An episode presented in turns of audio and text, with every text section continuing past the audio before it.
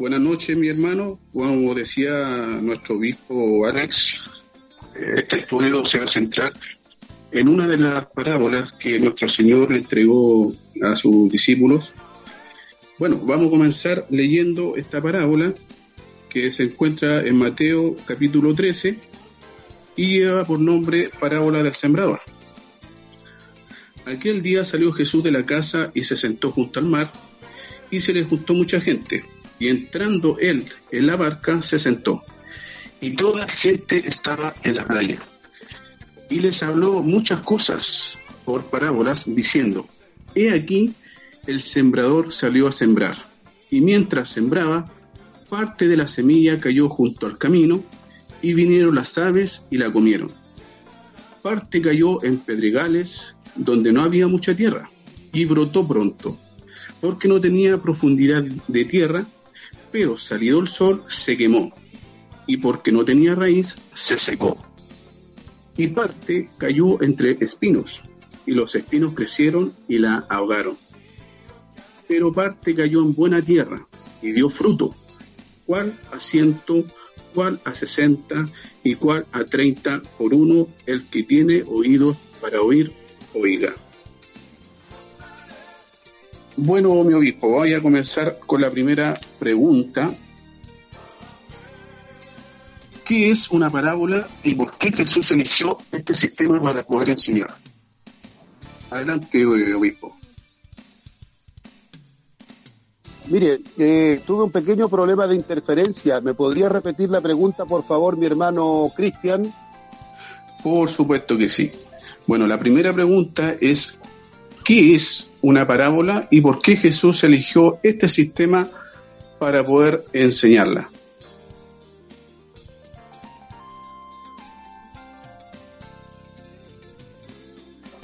Bueno, mire, eh, muy importante entender que nuestro Señor Jesucristo está considerado un maestro y como tal, un maestro tiene una metodología de enseñanza generalmente y en el caso de nuestro Señor Jesús, él utilizó este género literario llamado parábola, que la parábola eh, significa originalmente en su lengua en su lengua o etimología, la parábola significa poner al lado algo o poner algo al lado de. Y esto tiene que ver fundamentalmente que al, al lado de una enseñanza se pone una historia, se pone una historia.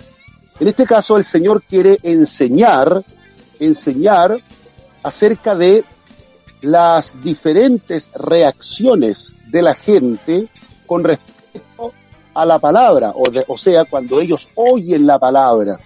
Y para poder hacer esta enseñanza, Jesús pone al lado, como significa la, expresión parábolé, pone al lado una historia. Entonces, una parábola es una enseñanza cuyo género literario significa que al lado de una determinada enseñanza, valga la redundancia, se pone una historia para poder comprender mejor la enseñanza. Ahora bien, ¿por qué Jesús usa las parábolas? En la Biblia al menos se otorgan dos importantes razones del por qué es importante este método para el maestro. En primer lugar, porque estas parábolas están consideradas misterio.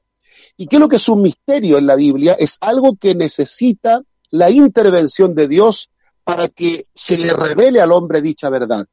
Y en este sentido, las parábolas, ¿cierto?, nos hablan del misterio del reino de Dios y para poder entenderlas es importante la intervención divina porque son misterios del reino y allí se hace necesario que Dios sea abriendo los ojos. Entonces, en primer lugar, utiliza este género para que eh, en este misterio sea Dios el que abra los ojos de cada uno de los oyentes. Pero también hay una razón que podría ser, en cierta forma, negativa. Para los no creyentes, para aquellas personas que acostumbraban a rechazar la palabra de Jesús, aquí eh, se le cita el salm, el perdón, el profeta Isaías, en el capítulo 6, del el capítulo 6 de Isaías nos dice, en el versículo 9 lo siguiente, dice, y dijo, anda y di a este pueblo, oíd bien y no entendáis, ved por cierto, mas no comprendáis, engruesa el corazón de este pueblo y agrava sus oídos y ciega sus ojos para que no vea con sus ojos, ni oiga con sus oídos, ni su corazón entienda, ni se conviertan y haya para él sanidad. Entonces, Isaías estaba hablándole a un pueblo rebelde que no quería escuchar, y llegó un momento donde el Señor le dice, bueno, le vas a hablar, pero no van a entender.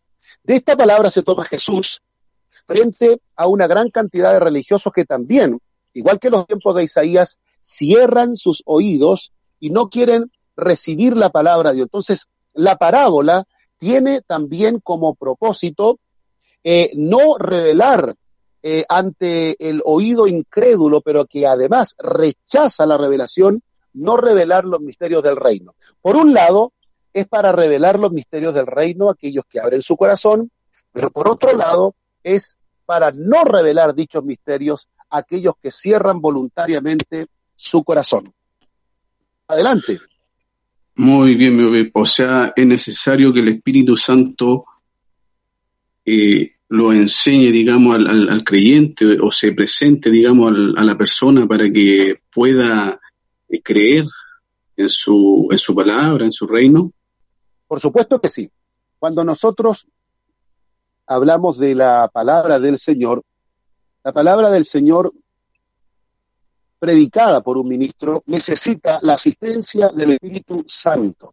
Ahora, recuerdo al famoso Charles Spurgeon, que él decía que cuando se predica la palabra hay dos ministros trabajando.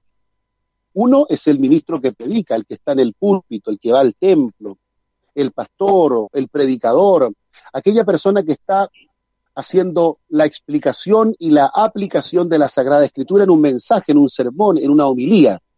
Pero el otro ministro, decía Charles Spurgeon, es el Espíritu Santo, que es aquel que puede entrar al corazón, provocar el convencimiento, al mismo tiempo que abrir los ojos, revelar la verdad divina. Entonces, no es del que quiere, no es del que corre, sino de quien Dios tiene misericordia y a quien el Espíritu Santo le revela la verdad. Muy bien, mi obispo. Quedó bastante, bastante claro. Bueno, vamos a comenzar con la segunda pregunta, que consiste en cuál es el contexto histórico de la parábola del sembrador, la cual estamos estudiando en esta noche. Bueno, a ver, eh, todo versículo bíblico, todo capítulo, toda historia, toda predicación que se narra en, la Biblia, ¿cierto? En los evangelios, tiene un contexto histórico. O sea, hay algo que históricamente está motivando al escritor a escribirlo, al predicador a predicar. Hay un contexto histórico vivencial, hay algo que está sucediendo en el contexto de la Palestina. ¿Y esto qué es lo que es? Fundamentalmente estamos hablando de una, una diversidad de respuestas que se está dando a la palabra del Señor.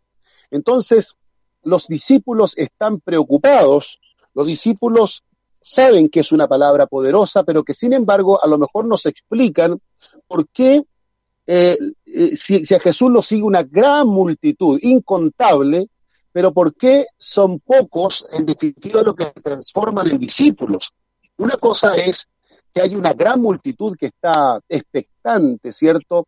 Para ir a ver un milagro, para ir a, contemplar algún prodigio, y pareciera ser que el maestro tiene muchos, muchos seguidores, pero llega el momento cuando el Señor habla la palabra con un poquito de firmeza, y ahí entonces una enorme cantidad de personas que le siguen aparentemente, dan la media vuelta y se retiran. Entonces, los discípulos están preocupados por esa realidad, es el contexto histórico, y Jesús entonces tiene que enseñarles acerca de este misterio, el misterio de esta palabra que se siembra, pero hay diferentes reacciones como clases de terrenos menciona esta parábola, porque esta es una parábola que nos menciona al menos cuatro importantes clases de terreno unos junto al camino, otros eh, la semilla cae en las piedras, otros entre espinos y otros en buena tierra. Entonces, eh, los discípulos están preocupados de alguna manera y esta palabra viene a, a, a darles a ellos una tranquilidad. Y también esta palabra es para nosotros porque a veces nosotros decimos, pero si la palabra fue tan clara, ¿por qué tal o cual familia no la puede aceptar, no la puede entender? Y aquí el Señor nos viene a dar la respuesta de que muchas veces la palabra es la misma semilla que cae, pero es el terreno el que no es eh, muchas veces el más eh, propicio para que se desarrolle la semilla y llegue a dar fruto. Correcto. Ahora, eh, como decía el profeta Isaías, de oído oiréis y no entenderéis, y viendo veréis y no percibiréis. De cierta manera se está refiriendo al, a Israel que no recibió en aquel entonces a, su Mesías, lo rechazó, viendo los milagros que le hacía, eh, sus predicaciones. Eh, también tiene, de cierta manera, eh, verdad ahí, de lo que decía ahí el profeta. Claro, porque eh, las, las, las, ciudades, las ciudades que, que a ver, que, en las que Jesús hizo mayor cantidad de milagros, lamentablemente fueron las que más endurecieron el corazón. Em, en una ocasión, en una ocasión, eh, el Señor tiene que confrontar con mucha severidad a algunas ciudades por causa justamente de, de esa incredulidad.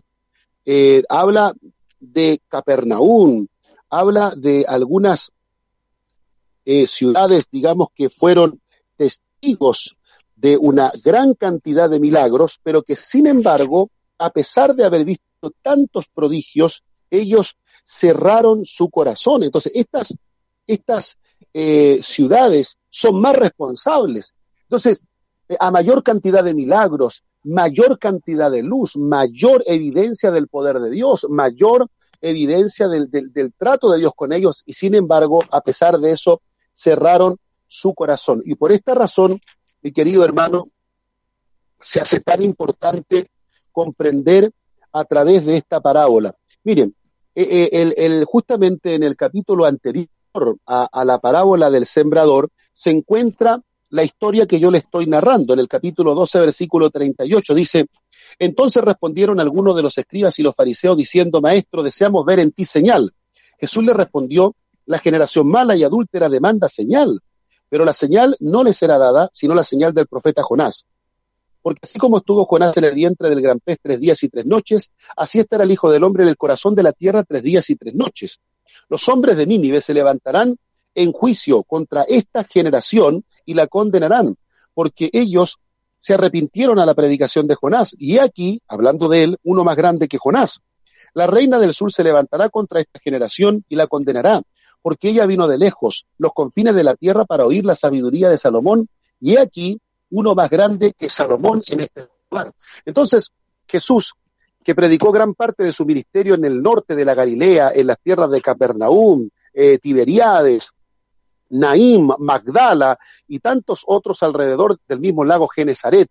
Vieron tantos milagros y sin embargo cerraron su corazón. Por eso que las parábolas vienen también a cumplir ese propósito de cerrar el, oído para que no entiendan la revelación de Dios por cuanto sus corazones se han endurecido para poder oír.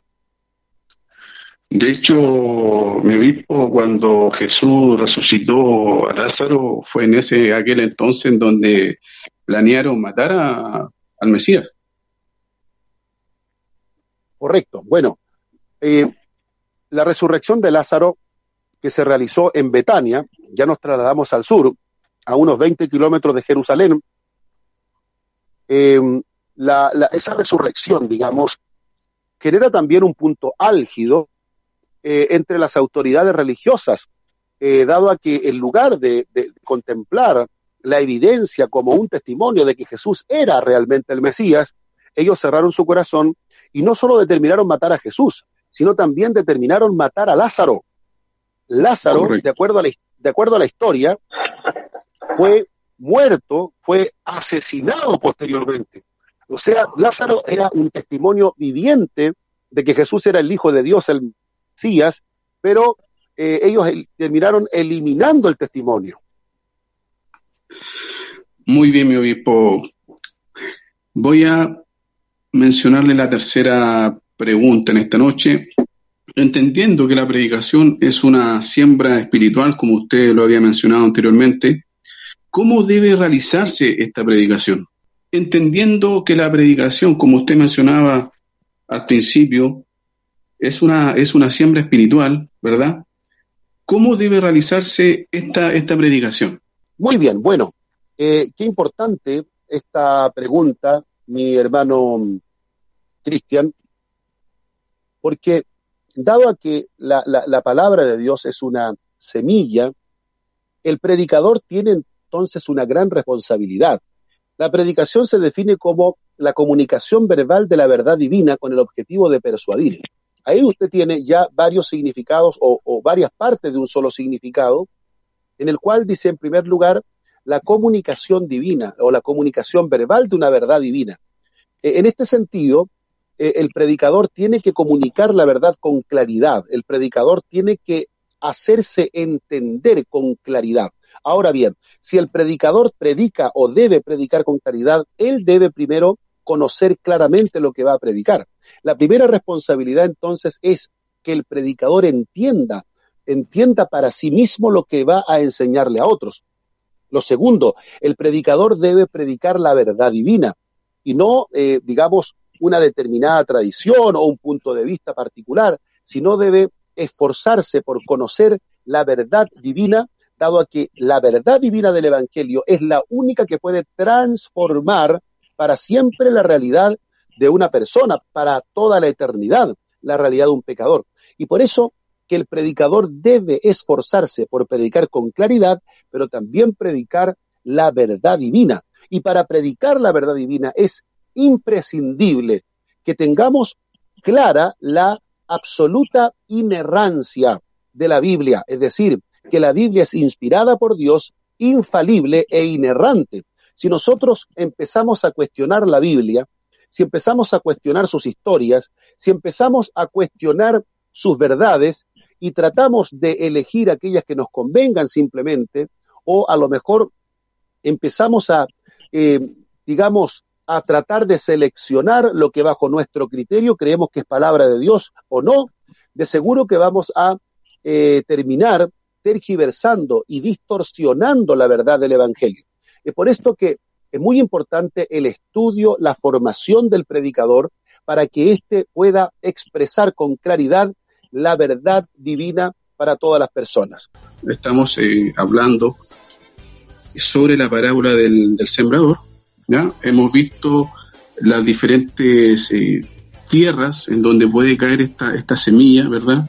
Que en este caso puede ser el, camino de al lado, tierra rocosa, en los espinos y también en buena tierra. También hemos visto el contexto histórico de esta parábola y cómo debe realizarse esta predicación, que en este caso es eh, una siembra espiritual. Bueno, mi obispo, vamos a comenzar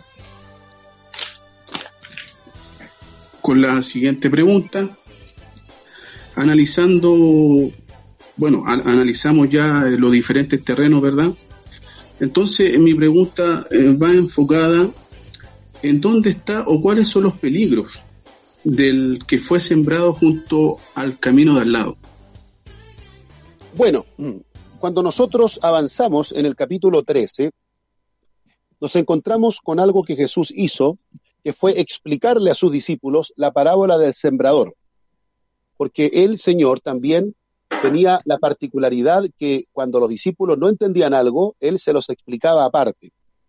Y Jesús explicando aquella semilla que fue sembrada junto al camino, le dice a sus discípulos, cuando alguno oye la palabra del reino y no la entiende, viene el malo y arrebata lo que fue sembrado en su corazón. Este es el que fue sembrado junto al camino.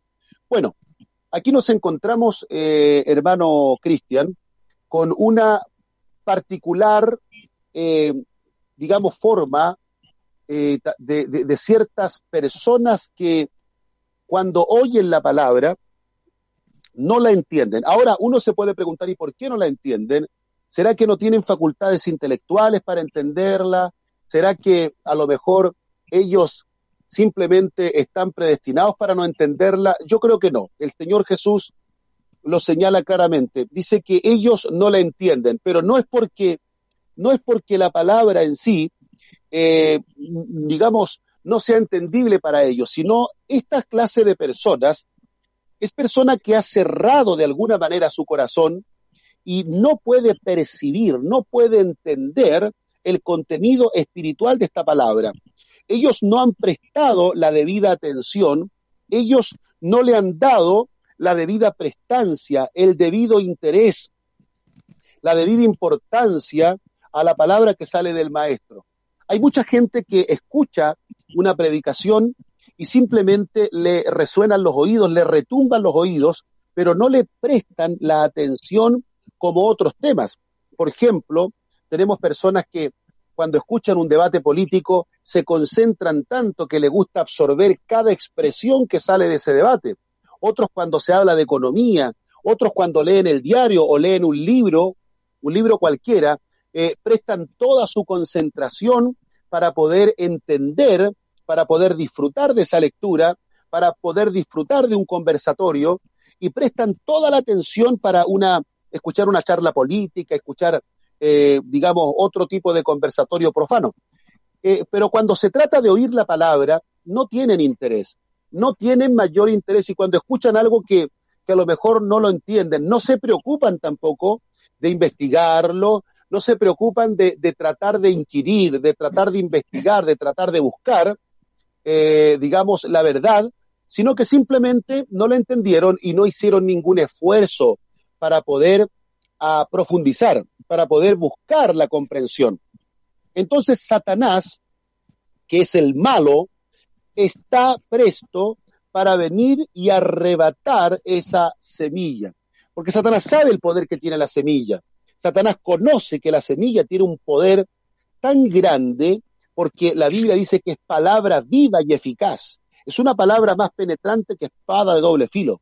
Entonces Satanás lo que quiere hacer para que esa persona no, no, no, no, no pregunte después, esa persona no comience a interrogarse con posterioridad, Satanás tiene que tomar la semilla rápidamente y arrebatarla de ese lugar para que la semilla finalmente no dé ningún fruto. Es una estrategia del enemigo para impedir que la persona que en primera instancia no prestó mayor atención, luego comience a investigar, luego comience a buscar la verdad. Entonces Satanás, antes que eso pase, hace su trabajo de erradicar la semilla y con toda probabilidad lo hace, eh, digamos, distrayendo en la mente a las personas para que finalmente terminen preocupados de otras cosas y no preocupados de la semilla del sembrador. Muy bien, pastor. En el versículo 20, procedo a leer, dice, y el que fue sembrado en pedregales, este es el que oye la palabra y al momento la recibe con gozo, pero no tiene raíz en sí, sino que es de corta duración, pues al venir la aflicción o la persecución por causa de la palabra, luego tropieza. En base, en base a esto, mi obispo, este, este gran problema, y aquí se dice que el gran problema es la persecución. ¿Por qué? ¿Cuál sería el, motivo? Eh, tú tienes que entender, eh, mi querido hermano Cristian y a todos nuestros auditores, cuando Jesús comenzó a predicar, eh, pronto se levantó oposición. Cuando comenzaron a predicar los apóstoles, después de la sanidad de aquel cojo que estaba a la puerta de la Hermosa, capítulo 3, capítulo 4, comienza a levantarse una persecución, porque usted tiene que entender de que el primer sermón de Pedro eh, lograron, logró que se convirtieran 3.000 almas, en, el segundo, en el segundo sermón 5.000, o sea, ya en un par de predicaciones habían 8.000 mil conversos a la fe. Entonces, Jerusalén se revolucionó. ¿Y qué sucedió como consecuencia? Que las autoridades religiosas intentaron frenar esta verdad. Y primero comenzaron con los discípulos, mataron a Jacob, le apedrearon a Esteban, y después comenzaron con los seguidores. Entonces, muchos, muchos discípulos que habían recibido la palabra con mucho gozo, con mucha alegría, cuando la palabra llegó por primera vez a ellos, ahora, sin embargo, no eran capaces de resistir la dureza de la persecución. ¿Y por qué? Porque la persecución muchas veces era tan cruda, era tan cruel, que terminaba no solamente humillando a los discípulos de Jesús, sino también quitándoles la vida. Y frente a eso, no todos habían desarrollado la suficiente fe y fortaleza para poder soportar una de las pruebas más grandes que le toca soportar a una generación de cristianos, que es la persecución. Entonces, esta no es cualquier prueba. Usted tiene que pensar que por profesarse cristianos, lo llevaban ante una turba que estaba enardecida, llena de rabia, y todos con piedras en sus manos, como fue el caso de Esteban. Entonces, esa muerte trágica era una muerte que quedaba para siempre en la retina de los discípulos, y no era fácil tener que enfrentarse a una situación similar. Por esto la persecución representaba en, esta parábola, transforma finalmente ese gozo eh, en algo momentáneo. Eh, ahora bien, algo muy importante tiene que ver con la actitud de quienes han sido sembrados entre, entre pedregales. Dice el texto que estos no tienen raíz y son de corta duración. Eh, hay mucha gente que son impactados por un lindo mensaje. Hay gente que incluso pasa al altar, hay gente que llora en el altar, hay gente que recibe hasta alguna bendición especial.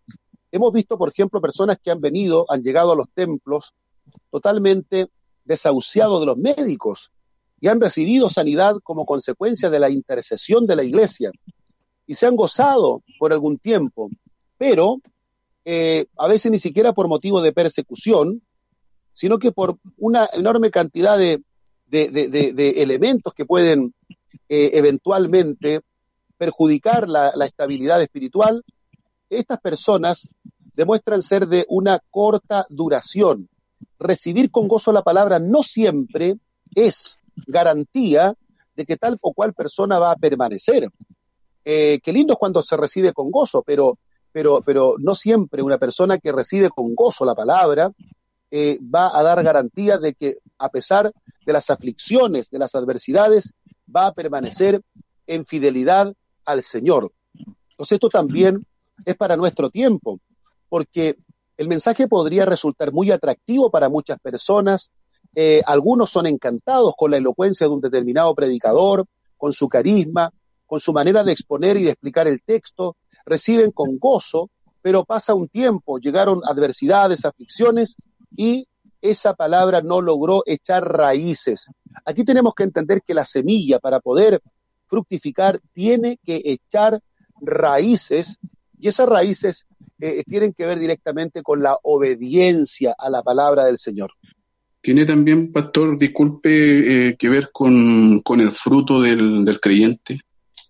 Raíz, árbol, fruto. Claro que sí. Por supuesto que cuando eh, hay frutos, de alguna manera el proceso natural, espiritualmente hablando, se ha ido desarrollando. Porque eh, está primero, obviamente, la semilla, la semilla es sembrada, posteriormente es regada esa semilla eh, con el poder de la oración y continúa recibiendo la palabra esta persona en fe hasta que esa semilla logra brotar, transformarse en un árbol y dar frutos. Hay todo un proceso natural en la vida espiritual, eh, pero en cambio, aquí lo que se describe es aquella persona que muestra un gran gozo al momento de recibir la palabra, gozo que sin duda eh, es impactante, pero que vuelvo a repetir, no garantiza necesariamente que tal o cual persona va a permanecer a, pesar de, la aflicción o de la persecución. Nosotros acá en, Chile, hermano, hermano Cristian, no hemos enfrentado hasta ahora persecución. hay algunas ideologías, sin duda alguna, que están eh, ofendiendo bastante a, la fe cristiana, sí, por supuesto que sí. pero no estamos hoy día enfrentando la persecución como está pasando en Corea del Norte, en la China comunista y en algunos países que... La, religión islam. Claro, eh, que tienen algunos profesantes, eh, digamos, extremistas de la religión del Islam, como algunos movimientos chiitas ultraortodoxos, donde eh, se, le ha dado muerte a muchos cristianos. Bueno, de hecho, según La Voz de los Mártires, que es una asociación que se preocupa de la, situación de los, de los que han dado su vida, del, del perseguido, del cristiano perseguido, eh, hoy día se, se considera que en el siglo XX han muerto más cristianos que en los primeros siglos de la persecución contra la iglesia. Y es algo que nosotros prácticamente estamos ignorando. Pero bueno, tenemos que orar para que aquellas personas que estén en tiempos de persecución, aquellos hermanos en Cristo que han ido como misioneros a otras naciones y que se están enfrentando a la persecución local, el Señor pueda darles la fortaleza para mantenerse firmes en medio de la persecución y pueda el Señor librar de la muerte a algunos también que están prontos a ser ejecutados. Correcto, correcto. Y esto se ha dado desde, bueno, el, inicio del, Evangelio de, Cristo, ¿verdad? Eh, mm, recuerdo la, la epístola de los Hebreos, en donde también los hermanos eran perseguidos y muchas veces ellos querían apostatar de la fe, porque de cierta manera están, estaban siendo eh, perseguidos y maltratados de cierta manera. Correcto. Eh, sin, sin herencias, eh, bueno, e, ese era otro contexto en donde quedaban desvalidos, de cierta manera. Correcto. Bueno, eh, claro, en la epístola a los hebreos usted tiene un claro ejemplo de algunos judíos que están a punto de abandonar la fe en Cristo y volverse a la sinagoga porque están siendo perseguidos. Bueno, no es el único problema, pero uno de ellos es la persecución.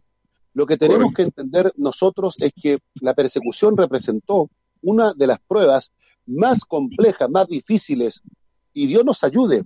Bueno, mira, eh, la, la, palabra de Dios nos dice en primera de Timoteo, capítulo 2, que nosotros tenemos que orar permanentemente, dice la Biblia, exhorto ante todo, que se hagan rogativas, oraciones y peticiones y acciones de gracia por todos los hombres, por los reyes y por todos los que están en eminencia, para que vivamos quieta y reposadamente en toda piedad y en honestidad, porque esto es bueno y agradable delante de nuestro Dios.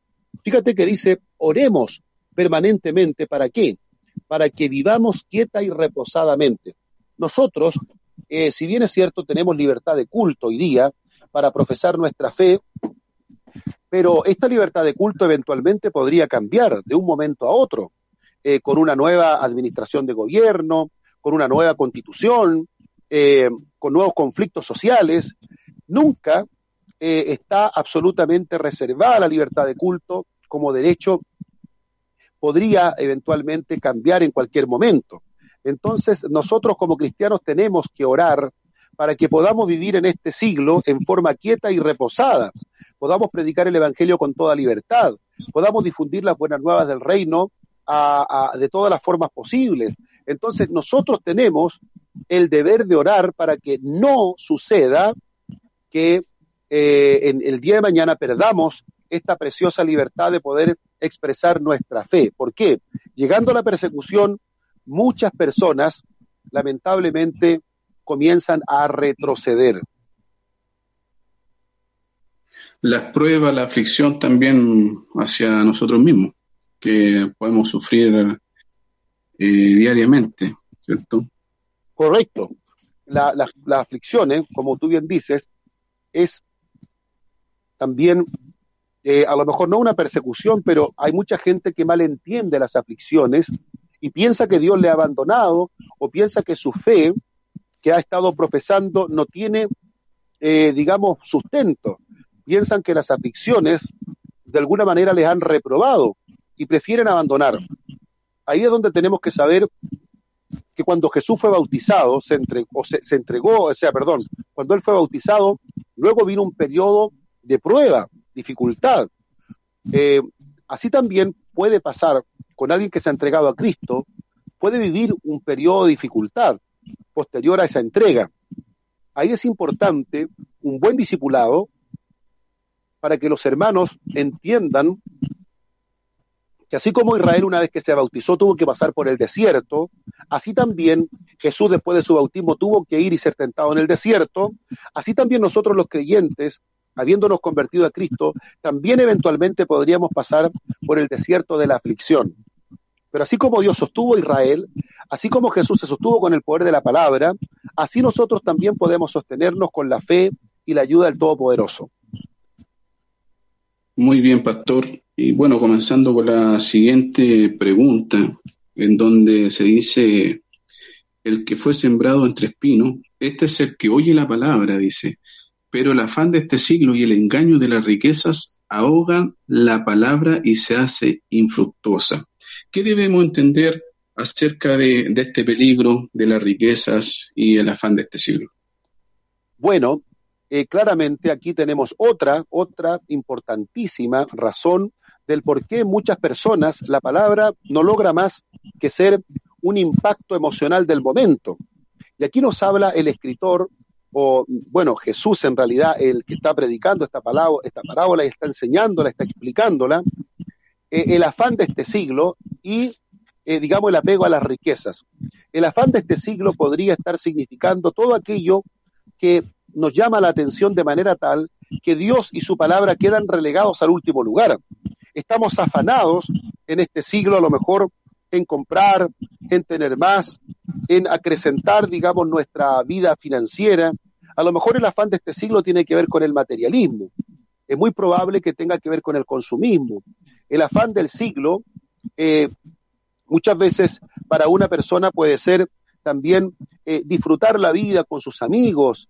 Eh, para un joven, joven está afanado a lo mejor en tratar de, compartir con, con, sus iguales y de esa manera disfrutar la vida. en algún momento escucha la palabra, pero no va más allá porque está afanado en la forma de vida que lleva. Además de eso, tenemos el engaño de las riquezas.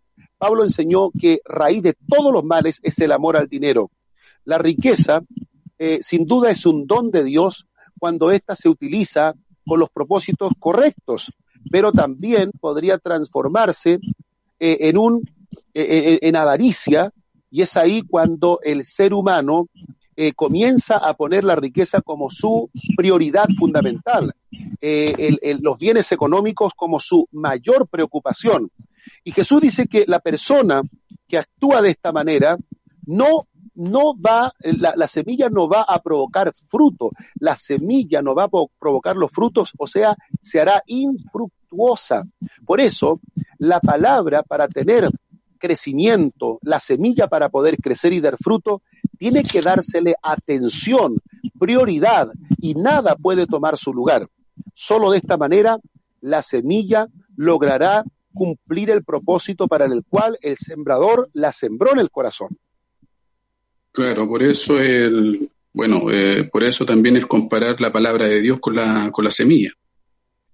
De cierta manera se cultiva a través de la palabra de Dios, ¿verdad? Correcto. Eh, bueno, eh, también hemos conocido los diferentes terrenos ¿ya? que lo voy a mencionar, que es, el camino, la tierra rocosa, los espinos y la buena tierra. ¿Esto se refiere a los corazones de las personas, mi obispo? Por supuesto que sí. Cuando hablamos de los terrenos, estamos hablando de las personas, estamos hablando de sus corazones, de su forma de recepcionar la palabra, pero también estamos hablando de aquellos impedimentos, de aquellas cosas, de aquellos elementos que terminan impidiendo que la semilla eh, provoque el impacto que debe provocar hasta fructificar. Entonces, hay tantas cosas que distraen al hombre contemporáneo, hay tantas distracciones eh, y hacen que, por supuesto, muchos, eh, por un lado, reciban la palabra con gozo y, sin embargo, la palabra no provoca nada más. cuando uno está en el templo se puede dar cuenta. muchas veces tenemos reuniones donde hay una gran concurrencia de visitas de personas inconversas que escuchan la palabra con gozo. Eh, a veces le dan gracias incluso al predicador, al pastor, porque la palabra fue hermosa, pero cuando pasa un tiempo ya prácticamente se han olvidado, la palabra no ha logrado entrar y provocar el cambio, generar los frutos correspondientes. ¿Qué ha pasado? Probablemente esa persona no se preocupó de ir más allá y vino el malo y le arrebató la semilla. O también algunos eh, tuvieron aflicciones y decidieron retroceder. O quizás alguno fue perseguido verbalmente, psicológicamente, recibió alguna ofensa y mejor dijo, no, no voy a seguir yendo a la iglesia. O también algunos, luego de salir del templo y haber escuchado la palabra, se enredaron otra vez en el afán de este siglo eh, y perdieron todo, perdieron todo lo que recibieron. Entonces, eh, el Señor nos quiere advertir que lamentablemente dentro de nuestra sociedad tenemos, tenemos distintas clases de corazones, como distintas clases de terreno nos presenta esta parábola, pero también está en la buena tierra. Correcto. Bueno, pastor, también eh, leyendo este hermoso pasaje de Mateo, posteriormente siguen eh, más parábolas, que, bueno, acerca del trigo, la cizaña, el hijo pródigo, el buen samaritano, la perla del gran precio, la oveja perdida. Eh, de cierta manera eh, se relacionan estas, estas parábolas, como usted al principio dijo que una parábola es al lado de, de cierta manera, al, al juntarlas, tiene alguna, me imagino, tiene que haber alguna relación, algún, algo que los quiera decir nuestro Dios. Bueno, las parábolas, como bien, bien decíamos hace un momento, las parábolas son historias que se construyen eh, por el maestro para poder ponerlas al lado de una enseñanza. Una historia que se construye para poder explicarnos ciertas verdades. Y por supuesto que todas las parábolas del reino tienen cierta vinculación, ¿cierto? Porque nos hablan de cómo es que esta palabra, cómo es que este reino comienza poco a poco a crecer. Por ejemplo, en esta parábola se nos ha enseñado que el reino de los cielos va a dar fruto, pero no en todas las personas que escuchan. También en la parábola de la cizaña se nos va a decir que en algún momento, ¿cierto? Satanás va a tratar de sembrar cizaña. Y la cizaña se parece mucho al trigo. Eh, alguna persona, digamos, sin mayor conocimiento podría eventualmente confundirlo incluso. Claro, introducir, una, falsa, introducir una falsa doctrina. ¿cierto? Sí, eh, bueno, eh, como introducir una falsa doctrina, eso me refería. Bueno, eh, la, Correcto, bueno, la, la, cizaña eh, contextualmente nos habla de los hijos de este mundo eh, y nos habla, digamos, de la estrategia de Satanás, el diablo, digamos, de poder, em, junto al trigo, poner algo que se imita, algo que se le parece, pero que también podría eventualmente terminar ahogando el trigo.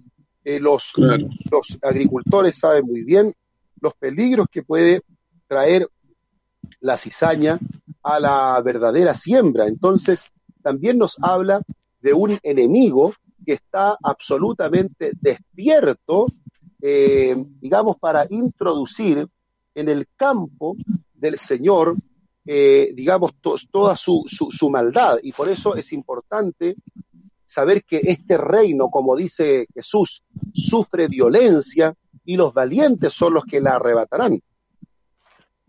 Correcto. Muy bien, mi obispo. No queda ninguna pregunta, están todas ya aclaradas, respondidas. Le doy el, pase nuevamente. Muchas gracias, hermano Cristian. Gracias por haberme acompañado durante este momento, habiendo suplido la ausencia de nuestro hermano Salvador Caballero Fierro, que si nos está escuchando le enviamos un afectuoso y gran saludo. Y bueno, eh, Dios nos ha permitido... seguir, eh, bueno, a futuro eh, seguir estudiando las demás parábolas que, se encuentran en, en, la, en la Biblia. Amén. Bueno, sin duda alguna, Cristian, que vamos a, requerir de usted nuevamente, así es que muchas gracias por esta bendición de haber compartido con nosotros esta noche eh, en la radio Bet Shalom. Me gustaría darte la oportunidad para que te despidas, luego yo hago una oración y finalizamos este importante estudio del programa Apología Cristiana. Adelante, Cristian, despídete nomás.